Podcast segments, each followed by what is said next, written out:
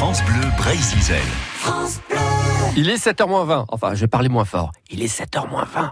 Oui, vous allez les effrayer. Oui, parce que sinon, on peut pas bien observer les oiseaux là sur l'estran en baie de, de Saint-Brieuc. D'ailleurs, on va rejoindre Anthony Sturbois et RL qui observent à la longue vue un courlis.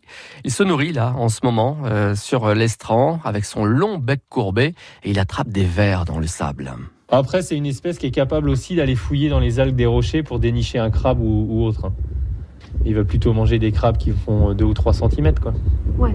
Mais il va pas ingérer des coquillages qui sont. Ah euh, non, lui, lui il mange pas de coquillages. Euh, par contre, le bécassomo beige dont je te parlais tout à l'heure et qu'on a euh, ici, euh, pardon, ici, donc un oiseau qui est assez gris, euh, donc un bécasso qui fait à peu près la taille du poing, lui, il mange des coquillages entiers. Donc il les mange entiers et c'est son gésier, donc euh, une sorte d'estomac un petit peu euh, musclé, qui va, broyer la coquille. Ses sucs digestifs vont, assimiler la chair et la coquille va être rejetée euh, dans les excréments. Mais lui, il mange les coquillages entiers, ouais, différentes espèces qui se trouvent sur l'estran.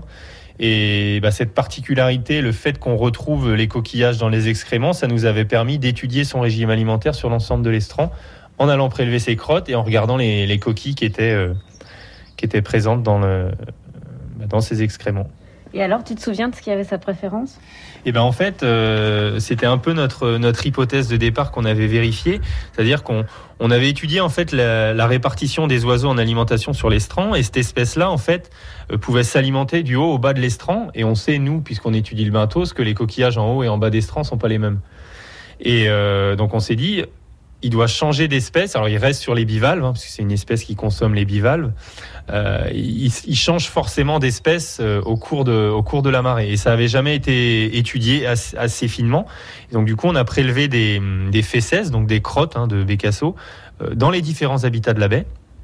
Et ça nous a permis de montrer qu'effectivement, ben, en haut d'estran, il va manger par exemple les scrobiculaires qu'on avait tout à l'heure, ou des macomas, des espèces qui sont présentes aussi cette espèce-là. Et plus on descend sur l'estran, il va après manger de la coque, de la téline, et puis plus bas de la donax par exemple. Donc son, son menu varie euh, en fonction de l'endroit où, où, où il se trouve. Quoi. Assez opportuniste. quoi. Assez opportuniste, c'est vrai.